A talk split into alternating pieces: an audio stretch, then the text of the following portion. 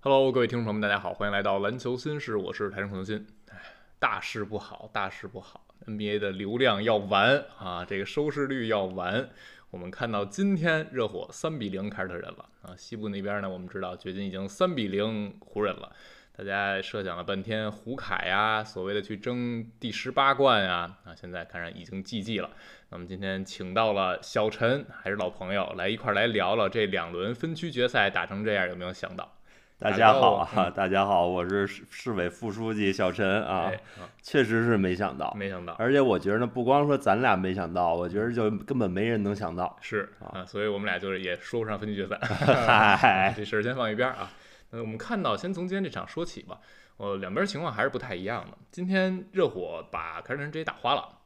嗯，这个分差一度拉到三十分开外，最后赢了二十六分，这也是 NBA 历史上第一支八号种子能够在季后赛一场赢对方二十五分以上。所以这场比赛，你说这二十六分或者三十分的差距，显然不是这两支球队该有的真实的实力上的差距啊。但是这个比赛就打成这样了，那你有没有想到，就是这一轮比赛会有这么一场凯尔特人能崩成这样？ 呃，确实没有想到嗯啊，确实没有想到，就是但是咱们之在系列赛开始之前，咱们其实聊过这个问题，嗯，就凯尔特人肯定会会崩那么一下。是啊，他在每一轮都会出现这么一哆嗦嗯啊，但是没想到这哆嗦的在这种生死时刻出现了，嗯但是其实总体来说，我觉得今天这比赛呢，呃，不是不是不谈不上说是系列赛的转折点或者什么，嗯，就是我是觉得这个比赛在前两场绿军丢了主场之后，嗯他们已经是向着这失败的深渊无可挽回的坠落。对，就是悬念已经很明很小了，但是错只是没有想到这场比赛就是堪称耻辱了打的。没错，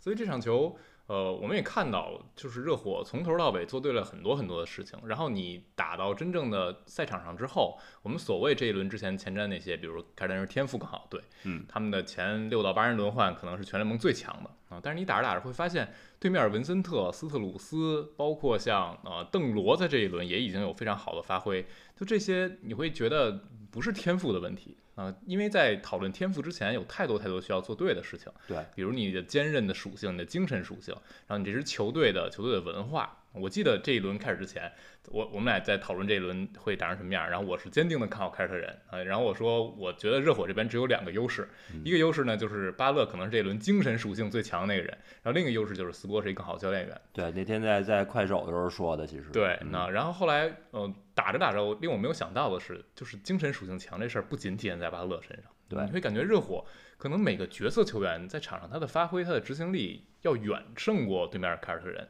有很多节点你会感觉凯尔特人这边是很心虚的。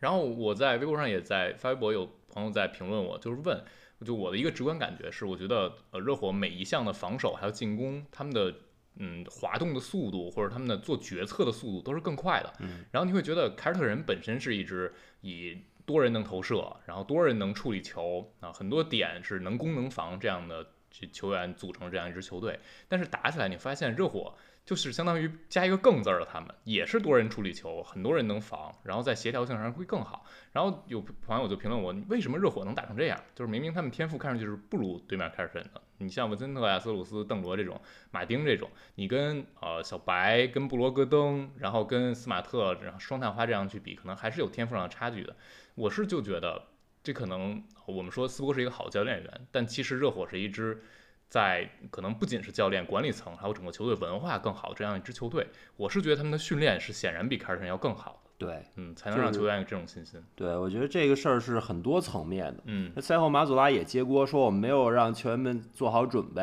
哎，呃，他说的这些做好准备，更多是心态上做好准备，就是是我们怎么在连丢两个主场情况下去打这个客场。他说的是这样的准备，嗯是，但是你发现凯尔特人没做好的准备，显然不只是这个东西。嗯，如果说你在心理层面上做好准备，就能表示你能做 得好，那那你在高考之前就只需要默念我一定能考上北大，那你是前面三年就不用念了，对的，对吧？就像你刚才说的，这种准备应该是在日常一点一滴去准备。嗯，这斯波是一个更好的教练，不代表说他是一个比里伯斯更能灌鸡汤伤啊、嗯临场鼓劲儿，对或者说他只是一个在临场策略调整、战术安排上去做做好的这样一个教练。是啊，他们是一个，你应该这么说，应该说日火是一个更好的教练组。对啊，不管是从发掘人才、培养这些落选秀，嗯还是说从日常的训练、安排这些技战术的细节，所有这些方面，他们是击败了凯尔特人的教练组。对啊，这是很显而易见的一个事儿。嗯另外就是说球员层面，对马祖达说我们没有让球员做好准备，但是这个事儿你不是说光靠教练去喊去做好准备，是应该是每个球员每个人发自内心的为这场比赛做好准备，大家要拿出自己的比赛气质，嗯，对吧？那当这个塔图姆不准时候，杰伦布朗不准时候，其他角色有没有想好说，有可能我们两个大哥今天要铁，我们要站出来承担更多的责任、嗯啊？这个是一个团队应该做的，就是每个人都有自己状态不好的时候，嗯啊，就不是说光去靠教练一声吼。我觉得如果一个队只能靠教练一声吼，那就是跟费城七六人没有太大的区别。黝黑非正。对，这个显然是不够的。嗯，啊那其实呃，我们看这场比赛，如果你只是说马杜拉说我没有让球员一上来做好心态上准备，但其实凯尔特人这场比赛打得最好的就是前六分钟，还是能相持的。嗯对然后反而是后边拉开的，是出现困难的时候顶不住了。然后包括你刚才提到一点，我是非常认可的一点，就是说这个教练组能够给球队带来不一样的东西。其实这一轮我们体现出来，呃，热火，我看到美国媒体也有一些记者在说，隔天一战的这个比赛会对热火非常有利，因为他们平常的训练强度，他们平常的这些训练的细节的主抓的这种程度，可能比联盟里很多球队都要做得更好。所以这种隔天一战啊，强度又大，你会感觉体能上、心态上、情绪上都会有影响。但热火显得游刃有余啊，如鱼得水，然后凯尔特人就显得有点绷不住了。对，然后我们看到像今天，呃，我我看你也发微博了，就像文森特这样的球员打出了生涯之夜的表现。今天对文森特这个感慨，是不是觉得就是他就很像热火队一个缩影？文森特在大部分的夜晚不是那么好的球员，是，他是一个进攻效率不算高，然后组织进攻这块儿也不能给他加分的一号位。对，所以其实有时候你在进攻端会觉得他不是那么好用，他是一个嗯矮后卫，然后既没有特别快的速度能去撕裂防守，然后他的投射也不是每天晚上都像今天这样，他投射的波动也是很大的。嗯，啊，但是就是还是咱们说的，热火呢，他他这种比赛气质，今天晚上这气氛就轰到那儿了。是，啊，当文森特找到手感的时候，他跟一个全明星后卫，我们说大点儿，跟斯蒂芬库里也没有太本质好的家区别。伙，对反正就是能持球进那些不讲理三分吧。没错，嗯，对，就是就是你发现，因为热火的体系也是打很多弧顶手递手啊，嗯这种无球跑动啊，你会发现跟勇士有很多可以类比的地然后方。邓罗就是克雷汤普森，对，就是就是当邓罗和文森特像今天晚上这样九中六七中五，俩人扔进十一个三分球，那你嗯说他们跟水花的区别是什么？是至少在今天这一个 specific 的夜晚，就是没有 区别是。啊。那确实，今天我我挺感慨的一个点就是马丁这一轮一直都很好用，然后文森特打到现在这三场，我看刚才一个数据是场均接近十八分，然后效率非常高，对，然后以及邓罗啊在常规赛都一度被斯波弃用了，然后从打雄鹿开始，慢慢慢慢又用活了。今天这场其实乐福一上来就伤退了，那热火的人手又往下去缩，但是邓罗相当于他是第二节帮助热火带开分差那个人，他第二节单节拿了十分三个助攻，然后一度是他一个人得分加助攻创造的分儿比凯尔特人全队还多。对，那阶段就是邓罗有反切和阿德巴约打这个熟力手对手，对手会 top up，就是防止邓罗往上跑去接球投三分，然后邓罗就反跑去篮下上篮了。其实这一套邓罗已经玩得很熟了。是的，那、啊，就是在季前赛，当时热火队这个嗯选的那大个儿叫什么来着？呃呃约维奇，啊，对对对，当时在季前赛，他跟约维奇也是，他们俩都打替补。对然后上来之后，两个人玩的特别的好，是因约为维奇约那会维儿奇。当中锋用了一对个，对，啊他可以，他是可以掩护外拆，然后是相当于他有投射威胁，这是嗯他比阿德巴约还要强的地方。嗯就是季前赛看他们俩打这二人转，简直就是优美啊，非常优美嗯。就是邓罗在常规赛确实掉出轮换了，但是你你会感觉他这两年是在长球的嗯啊，他不光是一个纯定点射手这么一个定位，他可以在这二人转配合中去支配球，这是为什么他今天能送出那些助攻。对啊，我觉得斯波并不是说完全弃用他，而是说先把他收起来嗯。啊，他他的在关键时刻拿出来还真是能杀人，BA 大招。对，其实就是今天邓罗有两个持球发动挡拆的球，让我非常的惊叹。就是虽然那两个球很简单，就是一个挡拆之后喂给阿德巴约的饼，让阿德巴约扣篮，然后另一个是阿德巴约走掩护的，在 U 四十五度，他是本来给邓罗往边儿上挡，但是邓罗没走，往中路走，然后传了弱侧的马丁一个三分球。然后这两个球处理球看上去很简单，但是。你想象中啊，就是这样的射手，你像乔哈这种射手，或者呃嗯沙梅特可能还能稍微处理点球，有很多这种射手，他是不会给他这个权限的，对。就是不会让你做这些对事情的。大部分射手在投射这一块儿，在执行战术这一块儿是纯单功能的一个终结点是啊，但是热火就不是这样。对，我觉得呢，首先，如果你去问乌鸦杨老师嗯，他一直看热火球，你会他会告诉你说，这对于邓龙来说不是新冒出来的，嗯是这两年确实在逐渐加这样的细缝儿嗯啊，这是第一。第二点，我觉得呢，我们还可以找另外一个球员做对比，这个人叫塔克啊啊，是塔克在热火时候做的事情，是他职业生涯可能功能性最丰富的一年。没错，他有这种切入切入到中路之后的抛投，嗯然后呢，他可以在中距离去持球，去对给有队手友递做手一些球，是对，包括他也参与高位手递手嗯啊，所以就是说，你在对比塔克现在在七六人纯定点，然后被放了一整轮儿这么一个表现，嗯，对吧？就是你发现一个球员怎么能用火，还是得看主教练怎么去安排他。是啊，我们就总在说，嗯，你会找一些功能丰富的球员，嗯但实际上也得看你怎么去培养、怎么用他们。对热火就是典型的能把一些放在别的队非常单功能的球员，变成我们这个队能做很多事儿。对，就是其他教练会这么想，就是邓罗这样的球员，他就是只能干那个，你让他去嗯干别的事儿，风险会非常高。你是比如乔哈，对吧？咱们咱们当时说篮网，咱们也说，对别你让拖。对，你让乔哈干这些突破啊，这些事儿，那是不是风险太高了？嗯，但是你发现人斯波就是敢这么用，然后你发现其实这个事儿啊，对于他来说没有那么难，是啊，特别是季后赛你突然用出来，对于对方来说就是出其不意的。对，我觉得就还是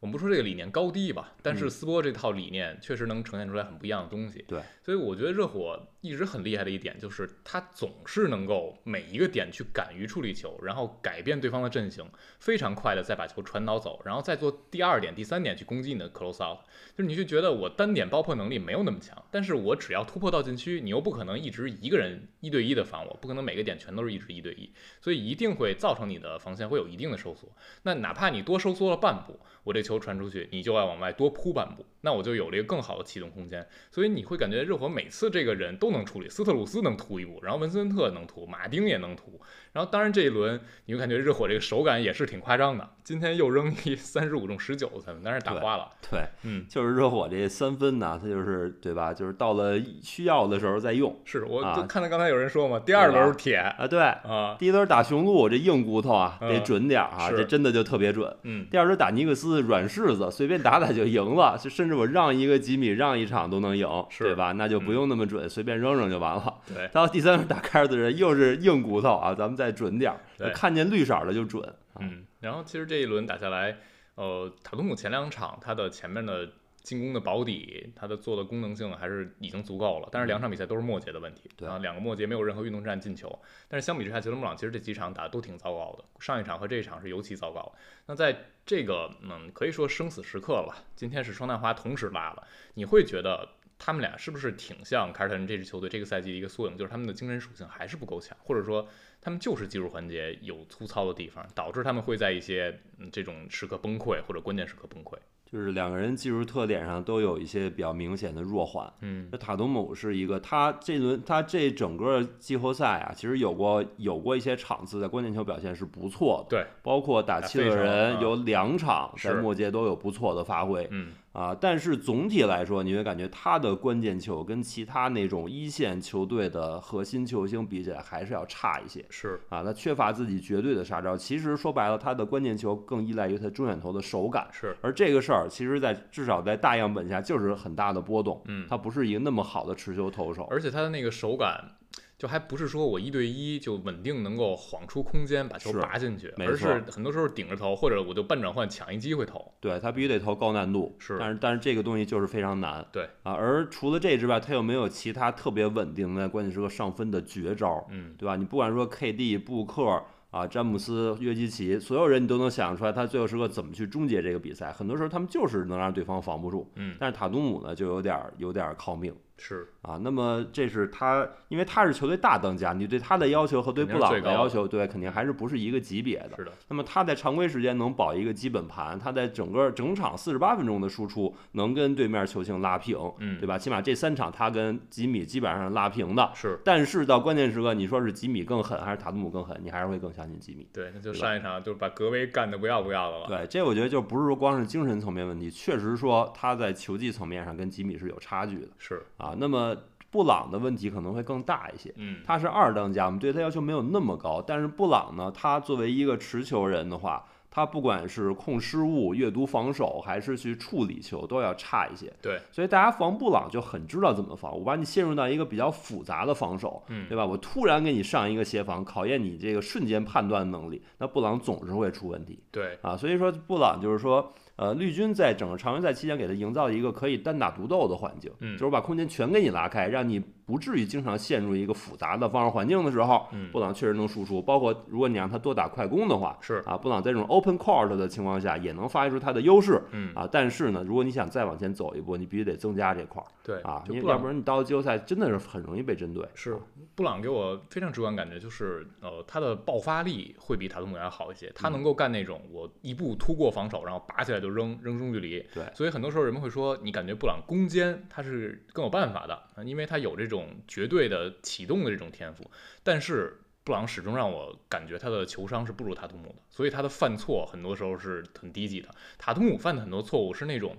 就是让你想不到，就是跟球商没关系，我运球运丢了、啊，或者我这传球直接传人手里了。而布朗很多的失误就确实是阅读不了防守，是一脑子扎进对方陷阱那种失误球。所以这两个人，你说常规赛大样本下他们有互补的地方，嗯但是到了生死时刻，可能就是需要两个人同时发挥好一场，或者是需要有人在关键时刻能够发挥好一场。对，我觉得这逻辑是这样的，就是嗯绿军在常规赛营造了一个可以让他们更容易输出的环境，嗯给，他们营造一个可以更简单干事儿的环境。是，但是当到了季后赛，这环境变得复杂的时候，嗯布朗和塔图姆就适应不了了。嗯他们只习惯于在常规赛那个简单环境下把事情做好嗯啊，所以说就是这时候你要你需要去迎接一些挑战嗯啊，就是你这个舰队的思路就是你到了季后赛这种强度变高的情况下，他们怎么去应变？嗯，这事儿我觉得是你在常规赛就需要去做好准备的。对这个事情又是马祖拉和教练组，对，就不是说我只在常规赛收割胜利去碾压弱队就行。我觉得这个事儿可能克利夫兰骑士队体会会更深 一些啊。他们在常规赛收割了很多比赛，而然且后百合呢净胜分非常好看。对，就就就到了一个比较好的位置。但是你发现到了季后赛那些全都没有用，对你需要去在更复杂的环境下去解决问题。哎，这就让我想到，嗯，可能有一些漫画里或者动画里有这种剧情，嗯就是是顶级高手最厉害的是什么？是在自己的想象中和一个更强大的对手战斗。对就是如果你发现你在常规赛里你碰不到给你制造那么大困难的队，或者你不能稳定碰到，因为你可能打个十几场才会碰到一个真正能威胁到自己的对手，那你很多时候就觉得我这样这套是可以的，有逻辑的。但是就像你说，我到季后赛可能我七场比赛面对全都是这个能挑战到我的对手，我还有没有时间去应变？那那些顶级的高手，可能他会居安思危，他会提前去设想最困难的情况是什么样，去打磨一套东西出来。没错，但是凯尔特人在这个赛季就是一直自动驾驶，他们这套自动驾驶，因为他们班底很强，他们能赢很多比赛。对但是打到关键时刻，这一套就不太行了。阿祖拉也今天有点懵了，他说我有点对更衣室失控，他说我也不知道是为什么。所以回头去想，还是能够总结出来很多东西的。那我们简单的再把西部带一嘴啊，西部那边和东部不太一样的地方，我是觉得，呃，湖人还是挺有韧性的，还是很坚韧在打的。嗯第一场他们一度落后二十多分，最后也追回来。当然我觉得这个也不不是所有人嗯，啊，有的人已经已经崩了，啊已经躺平了。对我昨天已经发微博说了这事儿了。啊，就是你感觉到了 G 三的时候啊，有些球员啊，具体来说就是这个有一个同志啊，嗯他已经到了崩溃的边缘，他在精神上已经承受不了这个比赛的强度。呃嗯也是，但是反正跟凯尔特人这边对比还没有那么强烈。嗯但是那边的问题是，你觉得掘金是真的很厉害，对湖人是跟他们是有差距的。嗯，这这一轮之前，我会觉得可能我是看好掘金一点，但是我没有想到会一边倒成这样啊。但是这两场看下来，三场吧，你会觉得这个实力差距可能就是比大家想象要大啊。掘金那一套东西是稳定的，但是湖人到最后也没有能击破他们那套东西。嗯嗯，对，就是我觉得湖人这个队呢，他还是短板是比较明显的嗯，啊，就是就是他进攻端缺乏空间的这个问题，是，导致他在防守端的容错会变低。嗯那么这这三场遇到一什么情况？他没有办法很好的限制加马尔穆雷，嗯因为加马尔穆雷他中远投一旦再开了，然后再配上约基奇攻低位这个基本盘，嗯，你发现就是这就让让湖人的防守端的容错容纳不了了是。啊，超出他们防守端的这个容错阈值。嗯，我觉得，呃，掘金给我的一个感受就是他们好稳定，然后整个队的气质就是好成熟，跟热火这种感觉还不一样。热火给你感觉是特别坚韧，然后每一个点在很好做执行。而掘金给我的感觉就是，他们就觉得自己是比湖人更好的队。你看过去两场，他们都遇到了很大的问题，就比如说呃 G 二的时候是穆雷前三节手感巨铁，然后一上来邦邦吹波特和波普犯规，然后俩人这个轮换就乱了。但是在这样的情况之下，约基奇能撑前三节基本盘，然后末节穆雷还是能。把自己的出手拉上来，然后末节干一二十三分七中六，然后把比赛赢了。上一场比赛是呃，掘金这边也是遇到了一些吹罚的问题，是约基奇在二十三节有犯规麻烦，所以他们的轮换也是有点乱的。是穆雷前两节站出来拿了三十分，然后波普在第三节拿了十二分，最后一节是相当于把这个阵容摆上来收割，是没有用戈登，用杰夫格林摆一个。理论上是比戈登更好的空间点，但我也看到一些说法，比如蓝圈说，摆杰夫，杰夫是一个绝对不会往里走的人，他就站在三分线外，所以这个刺激约老师你就必须自己干。如果你上戈登，戈登有时候空切一下或者站幽灵区啊，让约老师有点犹豫，我要不要吸引一下防守，然后把球分给戈登？所以你就看下来，掘金遇到了很多麻烦，他们不是每一场比赛打得四平八稳，但是最后怎么打还是赢，这就还是让湖人我觉得有点无力感。对，就是当加马尔穆雷能够稳定的每场，就是就他不是说在每一节都很稳定啊，对但是从四十八分钟的尺度来说，他每一场都能稳定贡献这个产量，嗯然后效率又都合格，甚至是优秀的时候，是的，那你会发现掘金就是一支难以击败的球队。嗯，等于加马尔穆雷这三场打出了甚至略超全明星级别的水平。场均就接近三十六分了。对啊，然后呢，约基奇又是又是绝对是一个 MVP，就是是就是你知道你怎么防都防不了约基奇，是啊，约基奇铁定就是这轮系列赛里就是影响力最高的这个球员。嗯，啊，所以说在这种情况下，掘金就是会难以阻挡，因为这样的话，双核这种稳定表现给他们角色球员很大的容错空间。是的啊，嗯，而且就角色球员也都不赖，对嗯，就是嗯就是之前我们为什么觉得掘金可能会就是不是那么大的优势，就是因为穆雷这个点没有那么的稳定。嗯但是当他三场都如此的稳定，甚至超预期的发挥的时候，那当然我们之前的那个逻辑就不成立了。是啊，然后还有一个逻辑就是掘金嗯他真正可用的人还是少，就是嗯最好用就是六人轮换嘛，第六点五可能七人是杰夫格林上一场用的多一点，嗯然后这六人轮换，万一你出现了一些差错啊，比如说有伤病啊或者犯规特别严重的麻烦，但实际我们看下来就是。这六人也够用，他们甚至就可以避免犯规啊，就是出现了一些小的犯规问题，他们都能够忍受啊，就靠成其他的五个人啊、四个人能够撑一段时间，然后把这六人再稳定下来之后就可以了。然后因为你看上一场比赛，当约基奇受犯规麻烦的时候，小波特在防守一端，他抢了很多篮板球，抢了十个篮板，他也做了很多事情。然后像布鲁斯布朗和波普这两个点，从赛季头说到赛季尾，我觉得是非常非常成功的引援。所以这核心的这六人轮换就真的已经很坚实了，啊，就是你知道这六人是很好用，然后掘金就想办法把这六个人更长时间留在场上，然后也确实就很好用。所以最后我们看到这两边都三比零了。NBA 的分区决赛的历史上有过十六次的横扫，但是没有同时出现过两边都横扫。这今年这个情况摆在这儿，我们就肯定不去说能不能翻盘了，因为历史上从来没有过零比三翻盘。对那小陈觉得这两轮会都横扫吗？如果不是的话，你觉得哪边更有可能避免横扫？那显然就是从目前比赛势头上来看，是湖人这边更有可能避免横扫，嗯，但是我是觉得两边都都很难避免横 扫。是吗？对，因为就是说你会感觉再去咬这一口气的意义不是那么大，嗯，而且这两个队很显然有很多人在精神层面上已经顶不住了、嗯啊，就是就是已经崩了，他不会想再去坚持去战斗这一场嗯啊，所以我认为都横扫的概率是更大的嗯，那如果都横扫，就会发生一个很有趣的事情。啊哈。分区决赛落幕，距离总决赛开始会有整整八天的休息时间。哎，这八天我们来聊一下马刺夏天的引援策略啊，看看文班亚马的技术特那也点啊不是不 行，我都我都害怕这八天过后，大家觉得这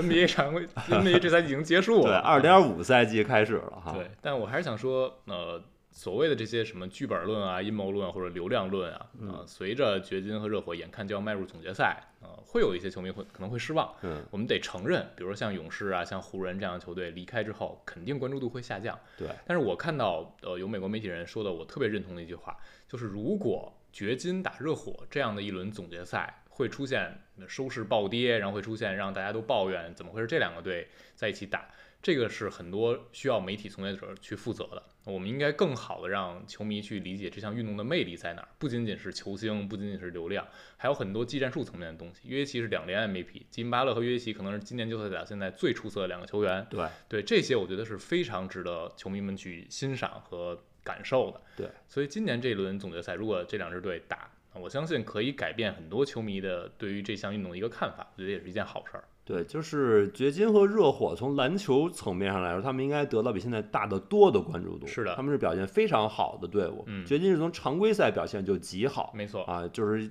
很长时间是霸占东部第一，然后最后锁呃不是西部第一啊，哎最后锁定西部第一这样一个队伍。是然后热火呢是常规赛确实打 得不好，但是从季后赛开始，从第一轮开始就是一个传奇色彩的一个黑八，没错一路走过来。嗯，然后季后赛其实我们也说了很多去去报道他们，我相信有很多自媒体也去报道他们，嗯啊，但是我觉得人气的积累是需要一个过程，是，对吧？詹姆斯不是第一天才有这么多粉丝，是从零三年一路积攒现在二十年的粉丝量。对而库里勇士这边是这从一五年夺冠开始啊，嗯也是这么多年攒下来的。是而掘金呢，他是没有进过总决，然后热火当年进总决呢，也是就是感觉上就可能一上来就比湖人矮了一头那种嗯啊，所以就是说也没有赢得过总冠军，所以他们的人气积累肯定还是需要一个过程是，啊。另外一方面就是约老师和吉米的这种打法，他确实不是那种特别有爆炸力的打法，对，所以在吸引眼球这块儿，可能对于泛体育圈儿什么样，他们想看个热闹来说，嗯那约老师和吉米这种比较温吞或者比较坚韧磨盘式的这种打法，就不是那么能吸引更广泛体育圈的球迷。是对，所以咱们还是需要更多的这个纯篮球迷能够去欣赏他们比赛的这种美感嗯啊。但我相信，其实今年季后赛已经有很多人被约老师、被吉米打服了。对啊他们更多的去关注到这两个人之后，会发现他们的比赛真的是挺好看的，有对他们可取的、好看的、精彩的地方。好，那我们今天就聊这儿啊，看看胡凯还能不能为尊严一战，看看谁能再捞一场，以嗯及我们就期待啊，在不久的之后总决赛会发生怎样的故事哎。好，感谢小陈，也感谢大家收听，我们下期再见啦，拜拜拜拜